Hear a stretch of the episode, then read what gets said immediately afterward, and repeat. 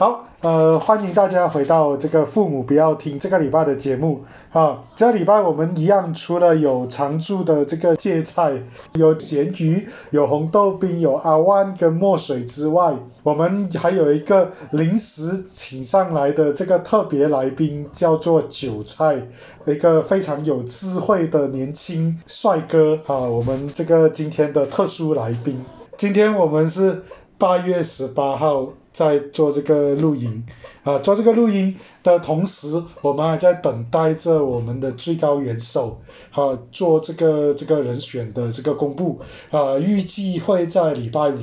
的那一天会有这个新的首相人选的名单出来。我们的这个录音出来可能要到周末，所以到底谁做首相，我们现在真的不知道。那我们只是希望透过今天的讨论啊，让大家去做一些思考。啊，我们到底对下一个得到这个首相大位的人有应该要有什么样的期待？就这样子。OK，好，我们这里不谈这个谁会做首相，我们今天就来谈一个一个很简单的问题：我们心目中或者是你们年轻人心目中所谓的好的政府，其实它应该是一个怎么样的政府？因为什么？因为我们今天。哦，从你看，呃，之前国政我们讲这个纳吉不好，然后西蒙上台我们讲老马不好，啊，老马非常的独断，后来他辞职被人骂的要死。OK，穆尤丁上来，然后又讲他的防疫不好，他的经济做的乱七八糟，他的部长一塌糊涂，叫你喝温水杀毒的卫生部长。好，然后接下来他下来了，我们未来又有新的人要上去，又要组新的内阁，那。这里的问题就来了，大大家都不好，那我们心目中所谓的好应该是什么样的样子？嗯，这也是要看是对谁来讲是好的一个政府。我们先讲别人，我先讲一，如果一个宏观来说的话，这个政府好的政府就是国人心理上都是比较能接受的政府，这个是比较宏观，还有一个比较笼统的一个讲法。然后如果是我本身认为比较好的政府呢，蛮复杂一下就。要分得很详细才能说得上是一个好的一个政府。我觉得单单这样子一讲啊，可能可能不会用到很短的一个时间，要用很长时间来讲。你用最精简的话来讲嘛，你你你当然可以有各种考量，但是我总不能够要你把所有的考量讲出来。你用你心中最精简，什么是个好政府？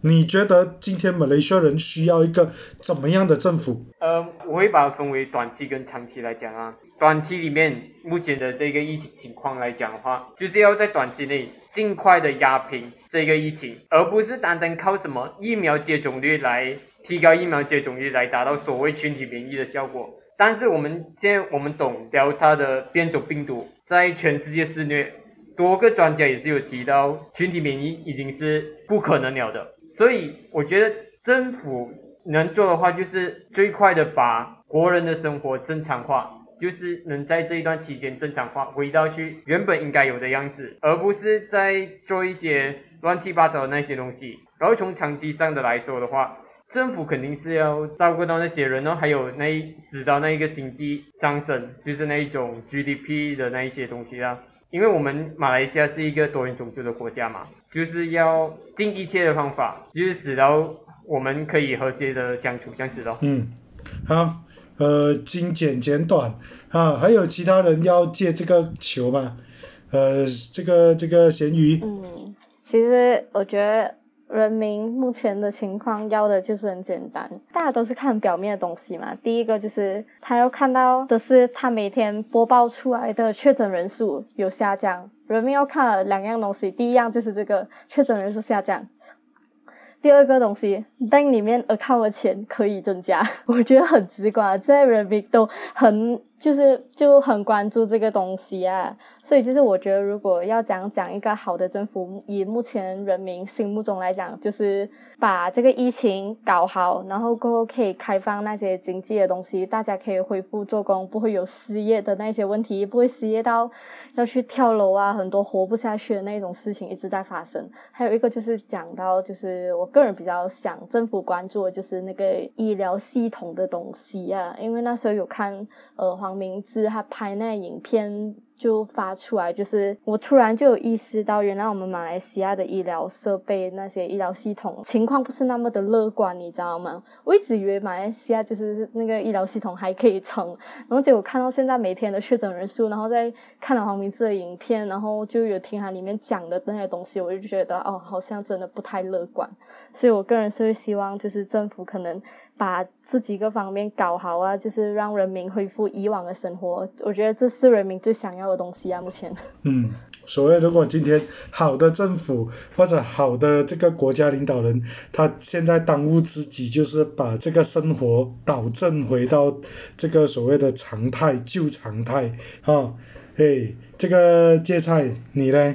你虽然远在这个台湾，但是我想你作为这个马来西亚人，你应该也有一些想法的。啊，其实刚刚好像很多很多人都讲，就是关于到疫情这件事情，很多人都希望就是哦，就是政府可以快点解决到这件事情啊。我个人就是不懂哎，我觉得从上个星期录完上个星期那一段之后，我突然间变得很乐观。我这乐观到我觉得我应该明年新年就是暑寒假的时候就可以回到马来西亚。我是非常乐观，所以我觉得，就算现在好像姆已经下来了，然后现在不管哪一个政府上去，我基本觉得像疫情在一定程度上有受到控制啊，就是我这一这一方面我其实不是很担心。那怎样才觉得是一个好的政府？我觉得那时候在巴格纳哈拉班他们还在执政的时候，让我看到你的事情，让我有一点想法啦。其实巴卡达哈尔班是因为政治动荡之类的，然后下台，我觉得是一个很可惜的一件事情。为什么？因为他其实有很多的 agenda，他想要做，但他又因为人民有一些声音，他就不敢做。我自己觉得有些蛮好的政策，到最后都被 stop 掉了。就当时候西蒙执政的时候，哎，是不是？其实让我最印象最深刻就是马哈蒂那时候要去签那个反歧视公约，但是这个东西到最后，因为马来民族还有一部分华人民族也有再再去抗议这件事情，然后就这件事情到最后不了了之了。所以我觉得，就是你要一个政府，他到最后做出什么东西让全部人满意，我觉得是马来西亚现在是基本上不可能。我现在反而觉得，就是我不管就是谁上去，他们的理念与我同或不同也好，我现在觉得现在上去的政府，希望他有魄力一点点，我觉得这个就够好的政府啊。因为现在我们我们第一次就是推倒就是国政政府，然后这六十年来，我们全部人都在一个很固态的一个想法下面在生活，我们没有经历过什么变化。所以我觉得现在新的政府要做变化，然后要有魄力把这些变化做出来。人民看到变化，看到变化不同处的时候，我们才有办法在这条路上前进。所以这个在我看来是现阶段马来西亚最需要的政府啊！我不能讲它一定是好政府，但是我觉得是马来西亚现在需要的一种政府。呃，接菜讲完，好，下一个，呃，阿万，你主治好了吗？阿万？那呃。对我来讲，疫情是会过的。那呃，管它新常态是旧常态，反正我们会习惯一个常态，然后生活还是要继续的。然后人生就不可能这样吊这一两年、两三年、四五年，一直卡在一个不上不下地位。你还是要有办法去突破呃困境啊，对不对？所以不管疫不疫情，我希望政府是一个年轻有冲劲的政府。因为我看到我们的领导人真的是有点太老哦，我希望我们的领导人呢，可能三四十岁、四五十岁这样子，就是他还有那个年轻的魄力，但是又没有到完全的太过年轻，就是他有稍微有点圆滑，但是有年轻的冲劲这样子。那我觉得这才是一个明确知道自己要往哪个方向前进的政府，会把我们引领向未来的政府。就是我们投票给你，那你就做，你就不要管你的政策可能会有什么声音。对哇，就就改来改去，又来又去，不要 U turn。我们给你票，你就给我冲冲个五年，那结果怎么样？我们五年后大选会告诉你，你好还是不好。呃，不只是政府，也是我们应该去给他们的信任。那我们给了他们信任，他们就要去做，然后勇敢的去做。而且我也不喜欢政府，但是这是穆有丁他每次在呃他的那个演讲 live 的时候会讲说啊，我是你们的父亲啊，还是怎么样之类。我不要，我不需要你是我的父亲、儿子还是哥哥，我不需要。我们的关系就是我雇佣你，我们人民雇佣你五年。你们就搞好，搞不好我们就换下一批，就这样。我就希望我们的关我们的关系是干净清洁，然后你做好你的事，我们缴我们的税。你做不好，我们就把你炒掉，我们换下一个。阿万的这个是一个非常充满理想化啊，非常美的一个画面哈。但是哈，你去看看今天呃世界各国的领导人，even 今天美国的总统他的年纪啊，前一个总统 Trump 他的年纪啊，目前为止根据刚刚阿万的讲法，我大概想了一下，所谓。称得上是小鲜肉等级的这个领导人，大概是法国的那一个，其他的都没有。根据如果你如果你达到一定的年龄，你至少要做一个基本的认知测验。因为目前的政客呢，就是我们讲马来西亚的那些政客，上一个年纪了，在认知上或多或少有一点开关引号问题，所以是吧大家在大家在搞电动车的时候，还在搞飞行车，这个就是跨时代的代沟。哦，OK，好。阿万给了一个画面很美好，但是现实上面我们发现，其实政治人物他们有他们的包袱啦。啊，这个美好的画面啊，通常在这个民主体制里面啊，很难这么美美好的在这个生活里面会出现。OK，好，呃，来，我们来看看全场最年轻的墨水有没有想法？就是我觉得他们一把这个疫情处理好啊，首先最重要是那个医疗问题嘛，这个不是讲完完全全撤除掉这个疫疫情的影响，而是这个疫情暂时稳定下来后，怎样的政府是最可以让人民觉得哦，你现在就是一个好政府诶，在我看来是，他只要能够把一项东西做好。做到有成绩出来，人民就会对他比较有信心。好像刚刚前面呃有提到，我们政府其实不是我们政府，我们的国家其实处在一个很停滞不前的状态，因为我们已经习惯了一个模式，就是一滩死水的感觉，stagnant 了。我们觉得我们就是要这样子处下去，然后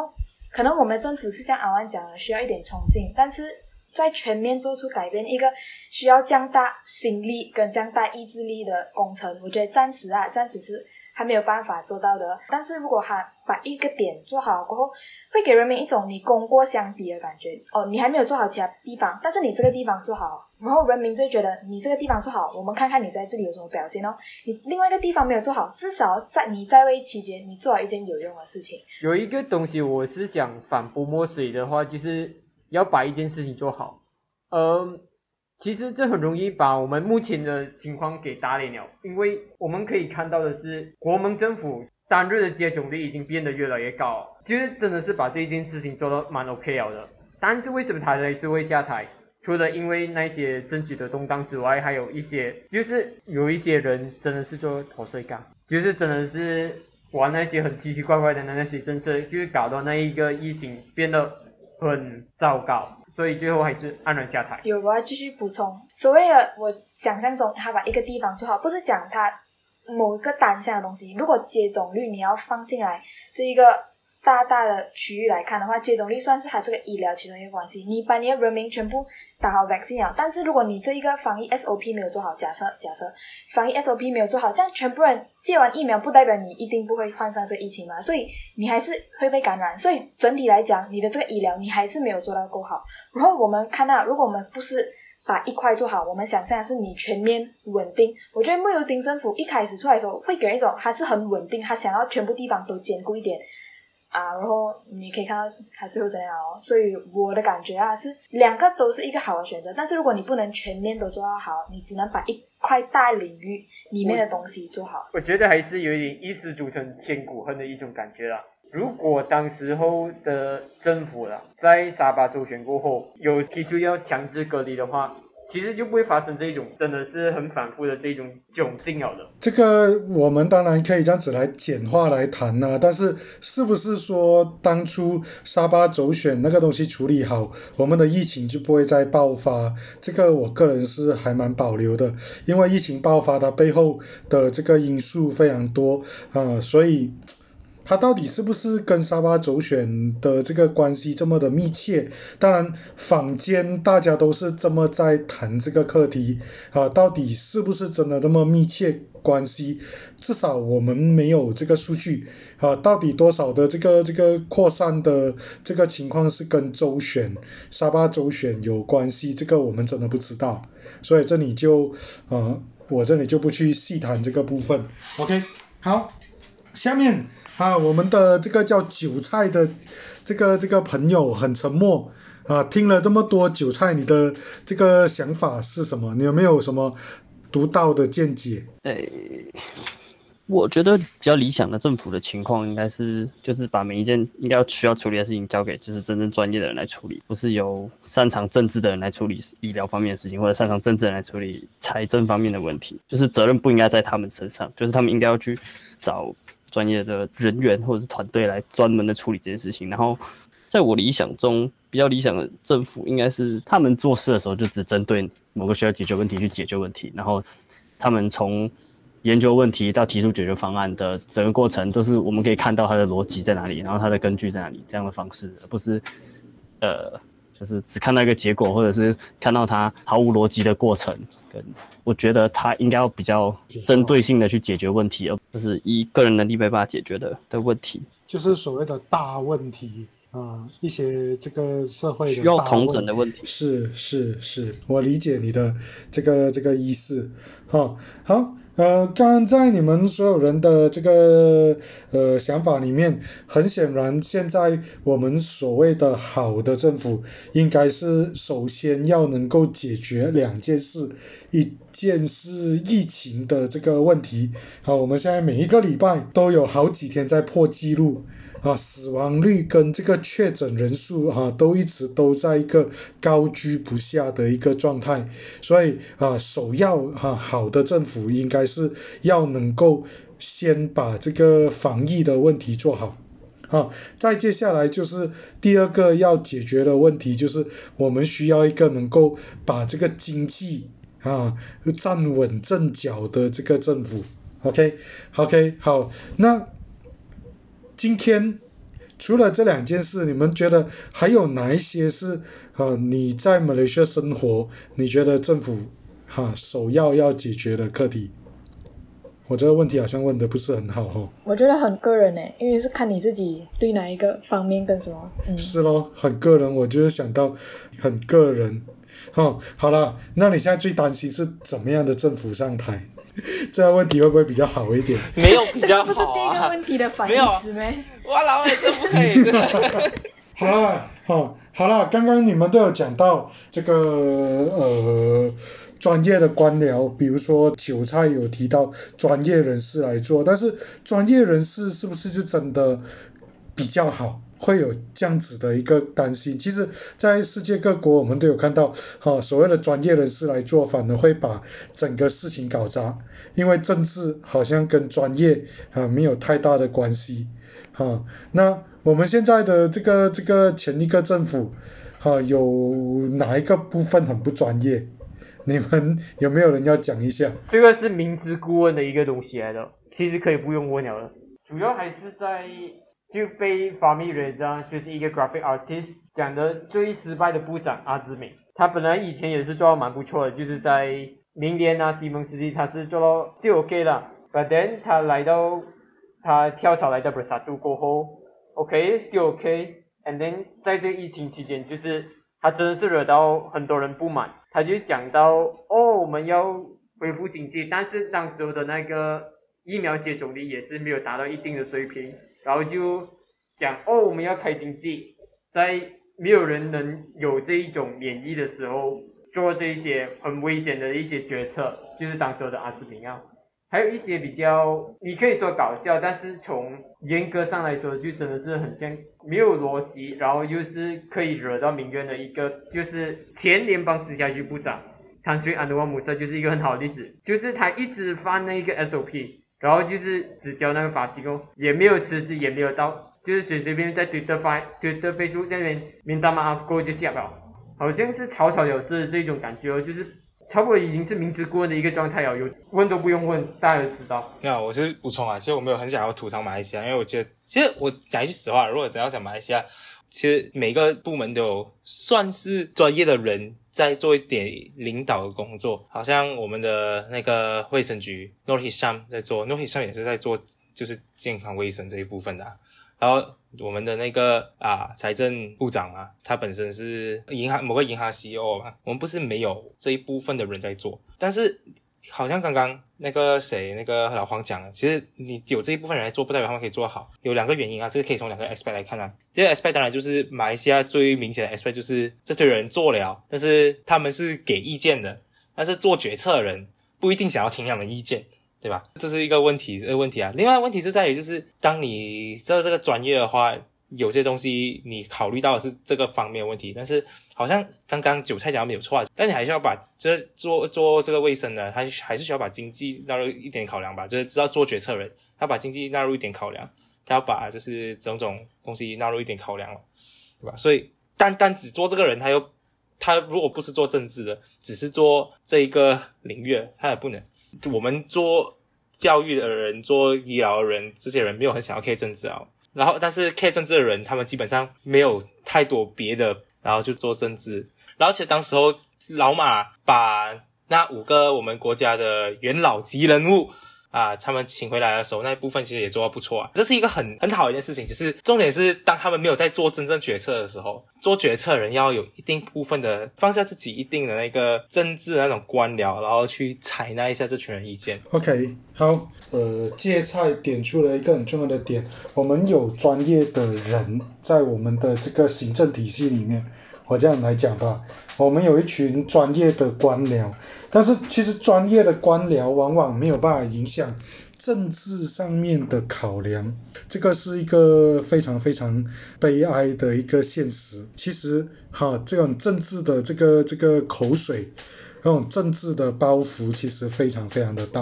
好，就像马来西亚，我们今天走到这个局面，其实绝大部分时候是政治口水使然的一个结果。好，西蒙执政的时候，其实有很多口水，就让其实很多想做事情的人最后无法做啊，似乎摆脱不了这个东西。你们觉得马来西亚有办法摆脱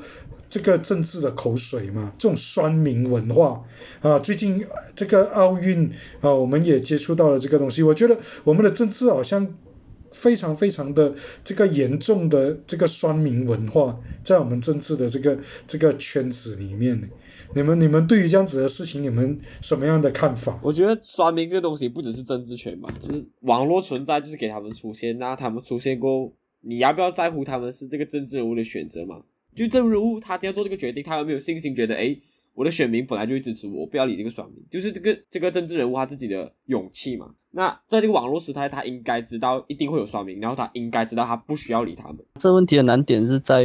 你要怎么区分酸民跟真正想提出意见的人？你要用什么样的方式可以从可能九十九十九个酸民里面过滤出那一个人，他是认真的对这件事情提出他自己的反应，然后提出他的有用的见解？这个问题的难点应该在于你要怎么从里面区分出有用的资讯，然后让他可以反馈到做决策的人身上。你应该是需要知道这些反馈的，因为你的政策落实在这些人身上的话，你是接受反馈，也是你这个政策落实的一个部分。我其实对这件事情也是蛮有蛮感慨，真的，你如果真的是看网络上那种评言，到底有多少想法是到底有建设性的，我其实真的不是很理解。然后其实很多人都是用感情出发，当然我不排除，但是有人是提出自己这个非常有利的见解，非常犀利的一些看法，有他们真的有可能研究过这个课题，那基本上普遍性来讲。是没有了，大家都是感情在做事。难道我到现在还在想，就是埃塞这件事情，我真思考了很久很久很久，到底不签这个公约，到底是谁在得利啊？简单啊，不签这个公约，我们马来西亚就可以继续维持这个宪法上面特殊的这个地位啊不愿意去。做改变嘛。我们全部人就觉得现在是最好的。我们其实现在以来，从西蒙到国门政府，我们到现在为止，一直反复出来的一个宽泛的一个课题，就是我们就不要改，我们就要这样子。六十年来都这样子啊！我换了一个政府，我就希望还是保持一样的。你难道这个不是所有民主国家体制的一个其中一个民我我我我当然承认这个是这个是大问题啊，这个是人性啊，这个我们就不愿意改，因为我们就是安逸久了啊，这个是人性啊。当然，但是马来西亚我反而觉得这个问题更大，也就在我们其实没有改过，你知道吗？六十多年来我们改过了什么东西？我们活得跟之前完全一样，我们的生活环境跟之前一模一样。美国人那时候哎，是不是为了就是为了就是还是促进就是白人跟黑人之间的交流，他们就有一个所谓叫做 busing 的一个政策，就是还是政府还是开始把黑人呢，是不是就是跟白人的社社区也开始混在一起，把黑人带到白人社区里面，就是促进这种种族的和谐。我们从英国殖民统治以来，我们的华人就住在新村，马来人就住在甘蹦，然后然后就是这个东西没有变过，你知道吗？我们很需要一些改变啊！其实我觉得你这个比喻不是很好，就是 OK，他们他们有这样子做，就是呃尝试把把白人社区、黑人社区掺在一起，但是一来是他也没有很成功啊，现在还是在这个。第二点比较重要的东西是，他们有一些有已经有掺到一点点了哦，他们那边会有很严重的歧视状态，是那种属于你政府把人给塞给我，我用歧视把这些人赶出去。至少在马来西亚，在我看来啊是。尽管一个社区里面，假设讲我我也不知道我住的这个算不算新村，但是他的这个华人跟马来人，如果一跟印度人跟少数民族，如果全部人住在一起，他是没有遇到这个讲我要很强烈很强烈把推出去，这就是我的社区，我们是没有这一方面问题啊，所以我就觉得这个比喻不是很好。是我们都知道，我们需要这个改变，但是这个改变是往好的方向还是往坏的方向去？其实大家才是真正的焦虑所在吧，这个才是现在大家的焦虑所在吧。这个是一个非常有趣的课题。OK，红豆冰，来你的想法。呃，我只是想要做出一些有关那一些什么，就是种族这一些方面的一些政策吧，就是一些政府，就是讲美国的把新的那一个东西嘛，就是到最后基本上是属于失败了。但是我觉得确实有一些国家是把这一个种族的政策是做的蛮成功的，就是新加坡，因为它是从那一个 housing 的那个东西去下手，就是它真的是有在去。分配那一个 public 的那一个 apartment 那边，这个房间是有有多少百分比是华人、马来人、印度人还有其他的群体，就是一个补充哦，就是总觉得这些政策上不需要一直用美国的来做参考，这样。啊，我只是就举一个例子啊，刚刚，然后我就最后做一个小回应啊，就对，就是刚刚老黄提到，就是我们到底是这个改变到底是往好的部分还是往坏的部分走，就是这这当然是我们所希望的，重点重点在于其实。现在不管改变是往好的部分走还是坏的部分走，都不是很重要。对我而言，我觉得有改变现在就最是最重要，因为有改变，我才知道就是问题点和矛盾点到底在哪里。这个我在前几集的 podcast 也讲了，我们需要一个大事件来去促进一些进步，所以我们只需要一个够力度的一个改变啊，这是我的看法。嗯，就这样。呃，我刚刚想要承接讲的，就是我们已经统整出来一个结果，就是我们现在很分散。但是你不管做什么政策，对于现在一个状况来讲，我都不觉得。有什么政策可以让大家突然间开始 integrate 起来？也不要讲突然间，慢慢 integrate 起来也不太可能。你只要偏向，好像好吧，我们现在开始尝试啊，我们在提升华人在马来西亚的地位，同时我们把一些资源更加均匀分配马来人，这样两边一定都有声音，到处都有声音。你不管是针对谁，你都有声音。所以，呃，看历史，看一切，我都觉得是一个。国家如果里面已经分散了，最好把它组装起来的方式就是用外界压力把它挤在一起。我反而就觉得这大事件就在我想象起来，有可能就就我上次讲的，就有可能有点遥远啊。这如果要从外部压力来讲，就是现在就是一个所谓的太平时代嘛，对吧？我们没有什么太大的国际性的战争，有的就是小地方间的战争之类的。哎，根据你们这样讲，现在真的是个太平盛世吗？我们其实有一个大事件在发生着，我们的疫情啊，全国都在抗疫。那为什么你们刚刚讲的那个东西，在防疫这个过程，大家没有团结一心，然后大家还是不断的口水，甚至政府要倒台，还是这个这个疫情搞成这个样子还不够大？难道是这样子吗？啊，差不多了啦，今天也差不多。录了一个小时，呃，我们来看看大家有没有最后要讲什么。韭菜第一次上来什么样的感想？啊，其实我平常状况还没缓过来，所以你的参与感很低，对吧？我们罚你下一次再来多一次。太突然了，下次可能早一点，早一点。我觉得你可以讲更多的嘞。但因为太突然了，那刚。思绪不在线。思绪不在，OK OK 好，呃，其他人啊，阿万你有没有什么其他的要补充？对于我们今天的这个政治的局面，我们应该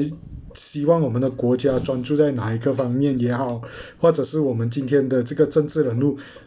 应该要把哪一些坏习惯丢掉？国家的政治的一些呃东西，你还有什么想法吗？我觉得坏习惯就是不要再讲太多人情的东西。与其说啊种族这些完全没有必要的东西，就大家专注在工作上面，认真做好事情，然后不要讲那种废话就好了。不要再什么啊父亲啊母亲啊兄弟手足这种很无聊的感情，明明根本就是假的，大家演戏而已，那就不要演了。OK OK 好，我来这里打一个岔。哦，其实我们所谓的这个什么父亲啊、大哥啊这种文化，其实基本上是我们亚洲地区的这一种群体文化的一个一个表征来的。我们往往把很多个人的东西扩大到变成社群，然后要求你去牺牲某个个人的这个意志。哦，刚刚。讲到好像说，比如说中国哦国家的光荣这些群体的这个概念，其实刚好也正好就是这其实就是我们儒家或者说亚洲这个传统文化的一种情境下面的语言来的。你看，嗯呃，华人之光、马来人之光，尤其像现在这个八月份，什么什么辉煌条纹要挂，挂这个我们才叫做爱国，这种都是一再的在跟你强调群体性，包括我们国家政策，你讲种族主义这些东西丢掉，或许正好就是这个东西丢不掉啊。这是我们今天马来西亚的社会的一个大部分民众的一种甩不掉的包袱吧，我这样子讲吧。哈，嗯，或许是吧，或许可能这个阿万的那个那个讲法，我们需要去思考，哈，什么种族啦，这个这个群体性的东西，啊，是时候应该把它抛掉，回到课题本身，回到这个这个这个一些社会的这个大众的福祉等等上面去看，啊，不要再从这个族群、种族或者这种群体的概念去去看问题。或许这个是个必要的一个一个改变吧。哦，我觉得我可以加一个东西，在 wrap up 之前，就是呃，我觉得啊，反正我都有这个年轻人的头号，就是比如讲，你现在我们现在一个这样子的情况下，你可以做什么？就是针对是我们的听众啊，因为我们的听众可能是一部分会很有自己的想法，也有可能一部分就是为了听我们的想法，所以来上这 podcast，所以。我个人是觉得，不管我们觉得他应该应该怎样啊，就是我们觉得他应该怎样，我们觉得他不应该怎样，我们的这一个想法，现在对他们讲完就是没有什么作用了，就是我们的抨击是导到不到那边的，因为有更大的我们改变不了的东西在进行着，所以我会觉得讲最重要的东西是。现在开始有那个意识啊，就包括我们今天也是没有在讨论到的，国际上正在发生一些其他大事件啊，就是各个国家的问题，各个国家之间关系的问题。对，这个就是我们 podcast 的意义，就是让不是让我们在这里讲我们觉得哪里哪里不好，而是在我们这样子讲过后，人应该进行思考，应该想，如果你在那位置，你能怎样做？然后就算你不是在那位置，你现在可以做什么东西，让你以后。当你一有那个机会做某样东西的时候，你要怎样把你的这个机会发挥到极致？我们感谢墨水给我们的这个提醒。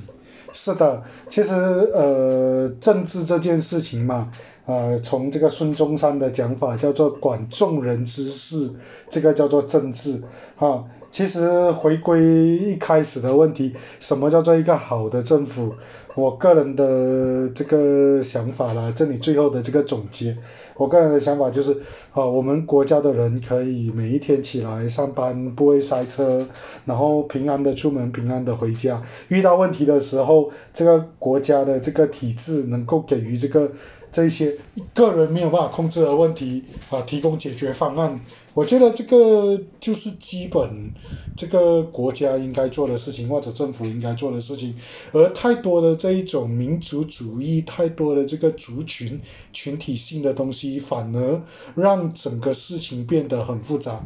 然后让我们的生活受到太多太多的影响。对绝大部分的人来讲，这些事情其实大家都不关心，而且大家即使关心，也讲不出一个所以然。啊，真的是一个这样子的情况。即使我们今天讲，呃，这个最高元首让这个国会议员来投票，那又有谁可以告诉我国会议员有多少个？现在的国会议员有多少个？然后要多少票以上才可以当选？其实绝大部分人讲不出来。啊，大家都在骂穆尤丁是一个非法政权，然后他就真的是非法吗？在之前，所以真的是需要去反思这些这些基本的课题啦。啊。好，呃，我们这个礼拜就到这里吧。